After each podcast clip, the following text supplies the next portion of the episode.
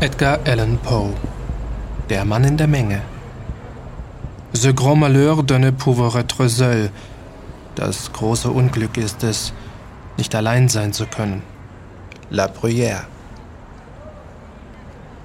Es war nicht schlecht, dies, es lässt sich nicht lesen, was man von einem gewissen deutschen Buche sagte. Es gibt Geheimnisse, die nicht gestatten, dass man sie ausspricht, Menschen sterben nachts in Betten, pressen die Hände gespenstischer Beichtväter, blicken ihnen erbarmenssuchend ins Auge, sterben mit verzweifelndem Herzen und gekrampfter Kehle, denn die entsetzlichen Geheimnisse, die nicht dulden, dass man sie enthüllt, erdrücken sie. Ach, hie und da nimmt das Gewissen der Menschen eine Last auf, die so entsetzlich ist in ihrer Schwere, dass sie nicht früher abgeworfen werden kann als im Grabe. Und so wird das innerste Wesen des Verbrechens nicht offenbart.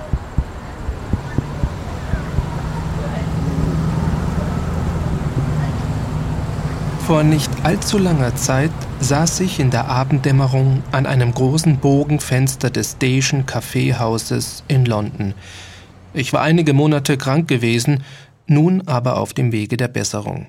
Und je mehr meine Kräfte zurückkehrten, desto glücklicher wurde meine Stimmung, die man als das Gegenteil von Langeweile bezeichnen muss. Es war ein Zustand voll inneren Aufmerkens, voll heftiger Begier nach Neuem. Es war mir gewissermaßen, als blicke mein geistiges Auge zum ersten Mal frei und unverschleiert, und der angespannte Intellekt überragt dann so sehr seinen gewöhnlichen Zustand, wie der feurige und doch aufrichtige Verstand eines Leibniz, die tolle und haltlose Beredsamkeit eines Georgias.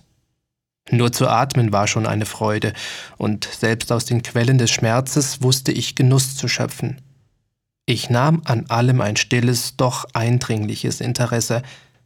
Eine Zigarre im Mund und eine Zeitung auf den Knien, hatte ich mich den Nachmittag über damit unterhalten, in die Zeitung zu blicken oder die anderen Gäste zu beobachten oder durch die rauchgetrübten Scheiben auf die Straße zu schauen. Diese Straße, eine der Hauptverkehrsadern der Stadt, war schon den ganzen Tag über sehr belebt gewesen, aber mit zunehmender Dämmerung wuchs die Menge der Passanten noch von Minute zu Minute und als die Laternen angezündet wurden, wogte unaufhörlich nach beiden Richtungen ein dichter Menschenstrom vorüber. Noch nie vorher hatte ich mich zu dieser Tageszeit in einer ähnlichen Lage befunden, und das stürmende Menschenheer da draußen gab mir seltsam neue, berauschende Gefühle. Bald kümmerte ich mich gar nicht mehr um das, was drinnen vorging, sondern vertiefte mich ganz in die Betrachtung des Straßengewoges. Meine Beobachtungen waren zunächst ganz allgemeiner Art. Ich sah die Passanten nur als Gruppen und stellte mir ihre Beziehungen zueinander vor. Bald jedoch ging ich zu Einzelheiten über und prüfte mit eingehendem Interesse die zahllosen Verschiedenheiten in Gestalt, Kleidung, Haltung und Mienenspiel. Die meisten der Vorübergehenden hatten ein zufriedenes Aussehen, wie Geschäftsleute und schienen nur daran zu denken, sich einen Weg durchs Gedränge zu bahnen. Ihre Brauen waren gerunzelt und ihre Augen blickten lebhaft umher. Wurden sie von anderen gestoßen, so zeigten sie keine Ungeduld, sondern brachten ihren Anzug wieder in Ordnung und eilten weiter. Andere, und auch sie waren sehr zahlreich, hatten hastige Bewegungen und gerötete Gesichter. Sie gestikulierten und sprachen mit sich selbst, als fühlten sie sich inmitten des Getriebes in größter Einsamkeit. Wurden sie am Weitergehen gehindert, so hielten sie plötzlich mit Murmeln inne, verdoppelten aber ihre Gestikulationen und ließen mit abwesendem und müden Lächeln die Nachdrängenden vorüber. Wenn einer gegen sie anrannte, so verneigten sie sich viele Male und schienen von Verlegenheit überwältigt. Außer dem eben erwähnten hatten diese beiden großen Gruppen nichts Bemerkenswertes. Ihre Kleidung entsprach der, die man nicht ohne Ironie die Anständige genannt hat. Es waren unzweifelhaft adlige Kaufleute, Anwälte, Börsenleute, Patrizier und Allerweltsleute. Müßige und tätige Menschen, die ihre eigenen Wege gingen und selbstständig Geschäfte machten. Sie nahmen meine Aufmerksamkeit nicht weiter in Anspruch. Die Klasse der Angestellten war leicht zu überblicken, und ich konnte sie in zwei Gruppen einteilen. Da waren die jüngeren Leute von schnell emporgeblühten, aber unsicheren Geschäftshäusern. Junge Männer mit eng anliegenden Röcken, glänzenden Schuhen, pomadisiertem Haar und hochnäsigem Ausdruck.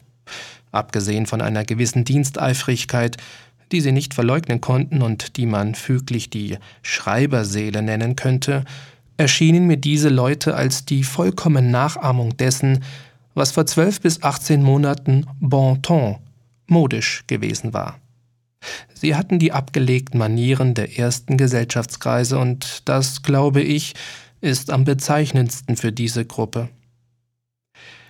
Die Gruppe der höheren Angestellten solider Firmen war ebenso wenig zu verkennen. Man erkannte sie an ihren schwarzen oder braunen Röcken und Beinkleidern, die stets bequem saßen, an ihren weißen Westen und Krawatten, den breiten, derben Schuhen und groben Strümpfen oder Gamaschen, Sie hatten alle schon einen Ansatz von Glatze, und ihr rechtes Ohr, das schon so viele Jahre die Feder getragen, hatte die komische Gewohnheit, weit abzustehen. Ich bemerkte, dass sie stets mit beiden Händen an ihren Hüten rückten und Uhren trugen, die an kurzen goldenen Ketten von plumper, altmodischer Form hingen. Sie hatten ein etwas gekünstelt ehrbares Auftreten, wenn Ehrbarkeit überhaupt gekünstelt sein kann. Ferner gab es viele entschlossen und kühn aussehende Gestalten, die ich mühelos als zur Zunft der Taschendiebe gehörig erkannte, von der alle Großstädte heimgesucht werden. Ich beobachtete diese Herren sehr genau und konnte mir kaum vorstellen, wie sie von wirklich vornehmen Leuten jemals für ihresgleichen gehalten werden könnten.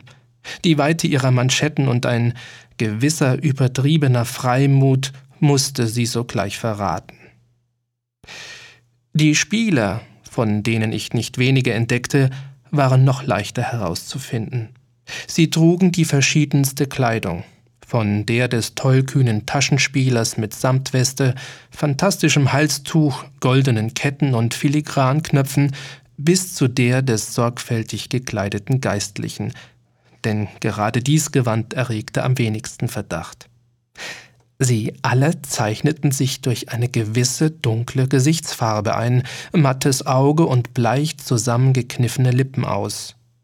Und noch zwei andere Merkmale waren es, an denen ich sie erkennen konnte. Sie sprachen stets in gesucht leisem Ton und hielten den Daumen rechtwinklig zur Hand weit abgestreckt. Oft sah ich in Gesellschaft dieser Gauner eine Klasse von Leuten mit etwas anderem Gebaren, die aber dennoch Vögel derselben Gattung waren. Man könnte sie die Herren nennen, die von ihren Witzen leben. Sie scheinen in zwei Bataillonen auf Beute auszuziehen, als Stutzer und als Militärs. Die Hauptkennzeichen der ersten Art sind langes Haar und Lächeln, die der zweiten schnürenbesetzte Röcke und Stirnrunzeln. Weiter herabsteigend auf der Stufenleiter der menschlichen Gesellschaft fand ich dunklere und schwierigere Aufgaben zum Analysieren. Ich sah jüdische Hausierer mit Falkenaugen, die aus Gesichtern blitzten, in denen alles andere nur das Gepräge kriechender Demut trug. Freche gewerbsmäßige Bettler, die mit schalen Blicken jenen Genossen besseren Schlages musterten, die nur Verzweiflung Mitleid heischend in die Nacht getrieben, gebrechliche, gespenstisch dürre Gestalten, auf die der Tod schon seine schwere Hand gelegt, die kraftlos daherschwankten und jedermann flehend ins Antlitz blickten, als suchten sie einen Trost, eine verlorene Hoffnung. Bescheidene junge Mädchen, die von langer Arbeit in ihr freudloses Heim zurückkehrten und eher mit tränenvollem Blick als mit Entrüstung den frechen Augen der Wüstlinge auswichen, mit denen im Gedränge selbst eine Berührung nicht zu vermeiden war. Dirnen aller Art und jeden Alters. Die unvergleichliche Schönheit in der Blüte ihrer Weiblichkeit, die an die Statue erinnert, von der Lukian berichtet, dass sie außen aus köstlichem parischen Marmor, innen aber mit Kot gefüllt war.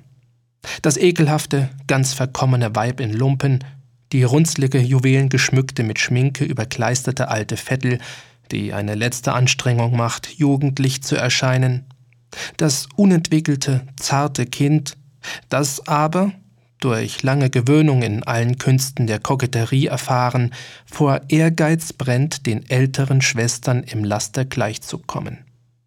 Trunken bollte, zahllos und nicht zu beschreiben.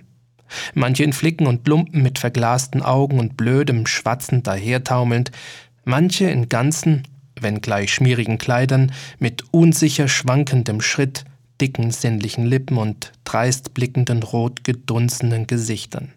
Andere, deren Anzüge man ansah, dass sie aus gutem Stoff und selbst jetzt noch gebürstet waren, Leute, deren Schritt übertrieben fest und elastisch, deren Antlitz jedoch erschreckend bleich war, deren rote Augen abstoßend wild blickten und die, wie sie da durch die Menge schoben, mit zitternden Fingern nach allem tasteten, was in ihren Bereich kam.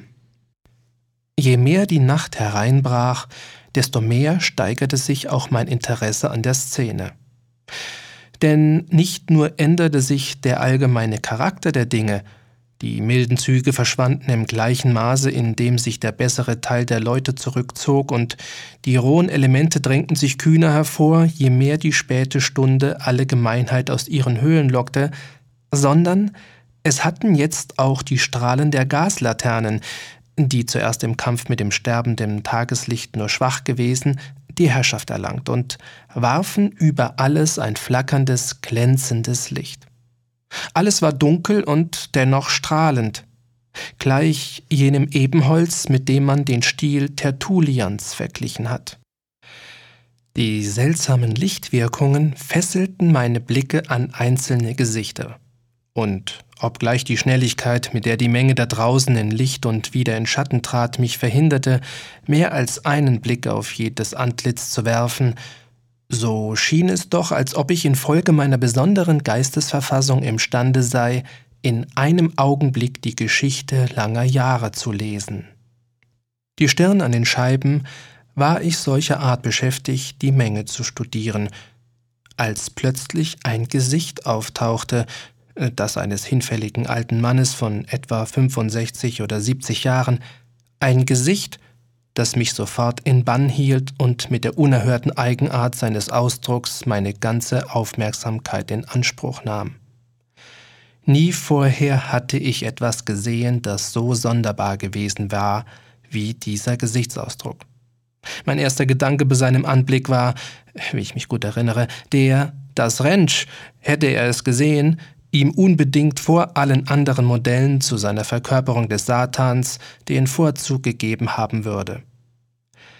Als ich während der kurzen Zeit, da ich den Alten das erste Mal sah, mir schnell über den Eindruck, den er auf mich machte, Rechenschaft zu geben suchte, tauchten vor meinem geistigen Auge die wirren und widersprechenden Vorstellungen auf von unendlicher Geisteskraft, Vorsicht, Dürftigkeit, Geiz, Kälte, Bosheit, Blutdurst, von Frohlocken, Heiterkeit, wildestem Entsetzen und tiefer, unendlicher Verzweiflung.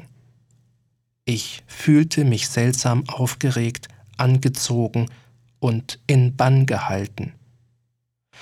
Welch eigenartige Geschichte, sagte ich zu mir selbst, ist diesem Busen eingegraben.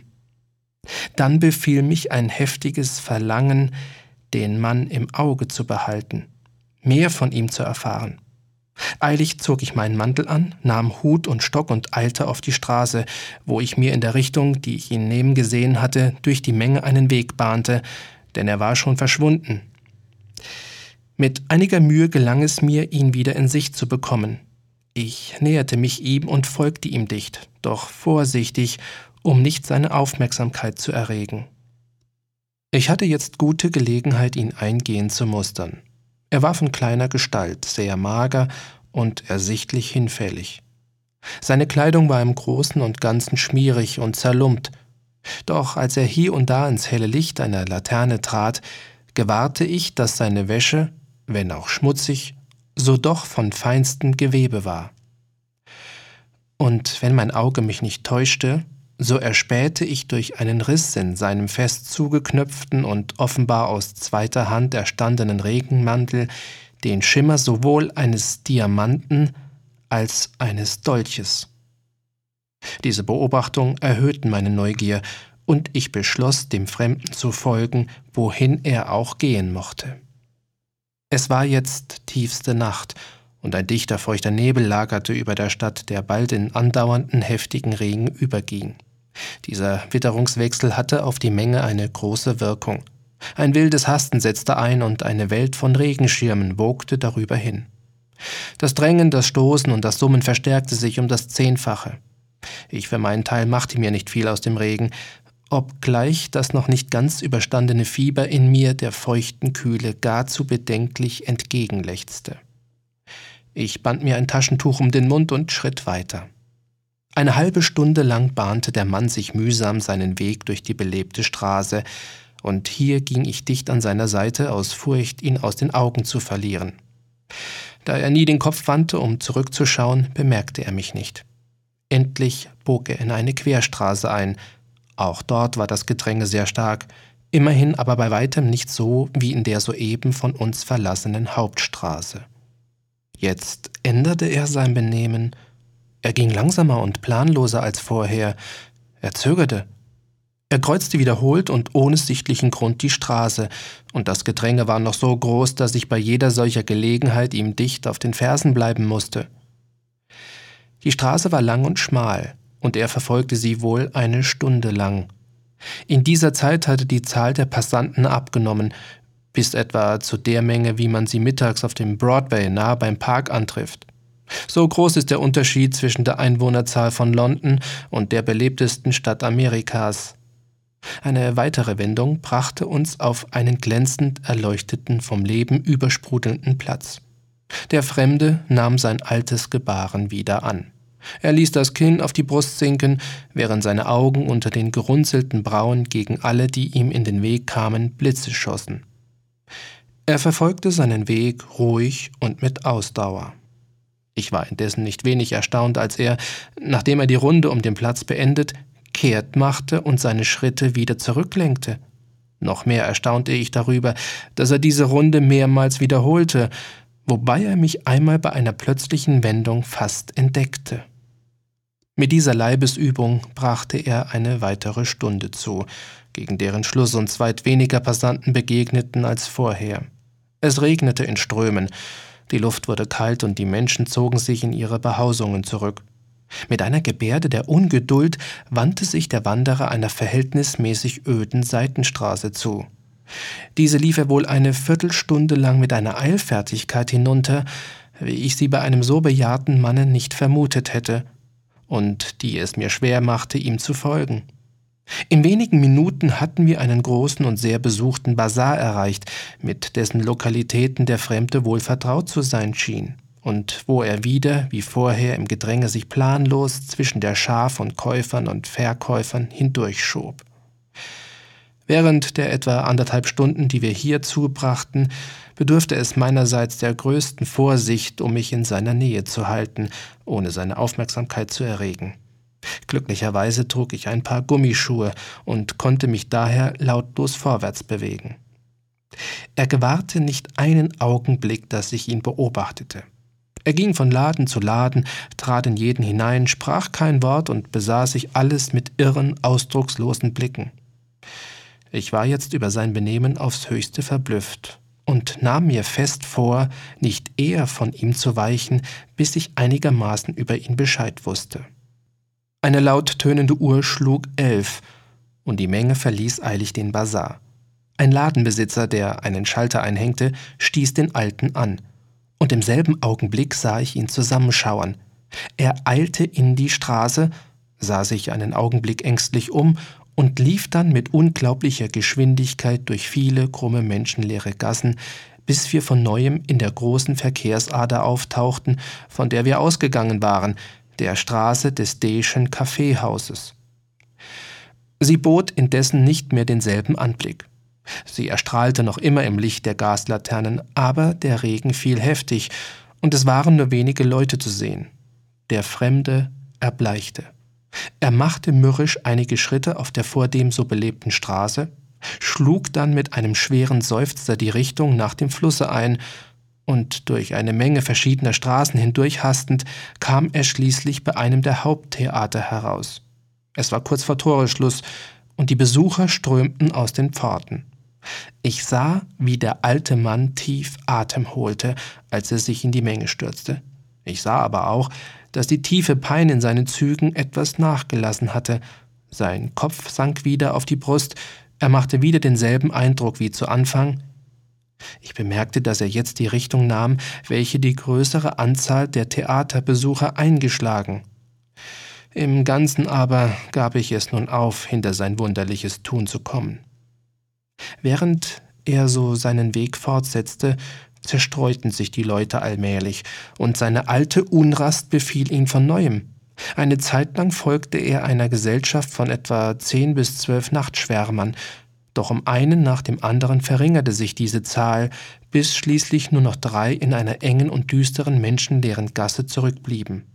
Der Fremde hielt inne und schien für einen Augenblick in Gedanken versunken.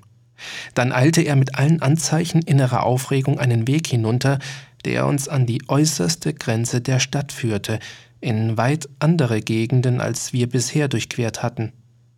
Es war das geräuschvollste Viertel Londons, wo alles den Eindruck erbärmlichster Armut und verzweifelten Verbrechertums machte. Beim düsteren Licht einer vereinzelten Laterne sah man hohe, alte, wurmstichige Holzbauten, die in so verschiedenen und wunderlichen Stellungen dem Einsturz entgegensanken, dass die Gästchen zwischen ihnen kaum noch angedeutet waren. Die Pflastersteine lagen von üppig wucherndem Gras aus ihren Betten gehoben, lose umher. Ekelhafter Unrat verweste in den verstopften Gossen, die ganze Atmosphäre war gedrängt von Gram und Elend, doch vernahmen wir, als wir so weitergingen, allmählich wieder menschliche Laute, und schließlich sah man ganze Banden des verworfensten Londoner Pöbels hin und her taumeln. Des alten Mannes Lebensgeister flammten wieder auf, wie eine Lampe vorm Verlöschen. Noch einmal strebte er elastischen Schrittes vorwärts. Als wir plötzlich um eine Ecke bogen, drang eine Flut von Licht auf uns ein, und wir standen vor einem der riesigen Vorstadttempel der Unmäßigkeit, einem Palast des Brandweinteufels. Es war jetzt fast Tagesanbruch, doch eine stattliche Anzahl elender Trunkenbolte drängte im protzigen Eingang hin und her. Mit einem leisen Freudenschrei erzwang der Alte sich den Zutritt, nahm sofort sein ursprüngliches Wesen wieder an und schritt ohne ersichtliches Ziel inmitten der Menge umher. Er war jedoch noch nicht lange beschäftigt, als ein Drängen nach den Türen verriet, dass der Wirt sich anschickte, sie für die Nacht zu schließen. Es war mehr als Verzweiflung, was ich jetzt auf dem Antlitz des seltsamen Wesens geschrieben sah, dessen Beobachtung ich mich so ausdauernd gewidmet hatte. Aber er hielt in seinem Lauf nicht inne, sondern lenkte mit wahnsinniger Hartnäckigkeit seine Schritte wieder dem Herzen des mächtigen London zu. Rastlos und eilig floh er dahin, während ich ihm in höchster Verblüffung folgte, fest entschlossen, nicht von diesem Studium zu lassen, für das ich jetzt ein verzehrendes Interesse fühlte. Die Sonne ging auf, während wir weiterschritten, und als wir wiederum jenen belebtesten Teil der volkreichen Stadt, die Straße des Deischen Kaffeehauses erreicht hatten, bot diese ein Bild von Hast und Emsigkeit, das hinter dem vom Vorabend kaum zurückstand. Und hier, inmitten des von Minute zu Minute zunehmenden Gewirrs, setzte ich standhaft die Verfolgung des Fremden fort. Er aber ging wie immer hin und zurück und verließ während des ganzen Tages nicht das Getümmel jener Straße.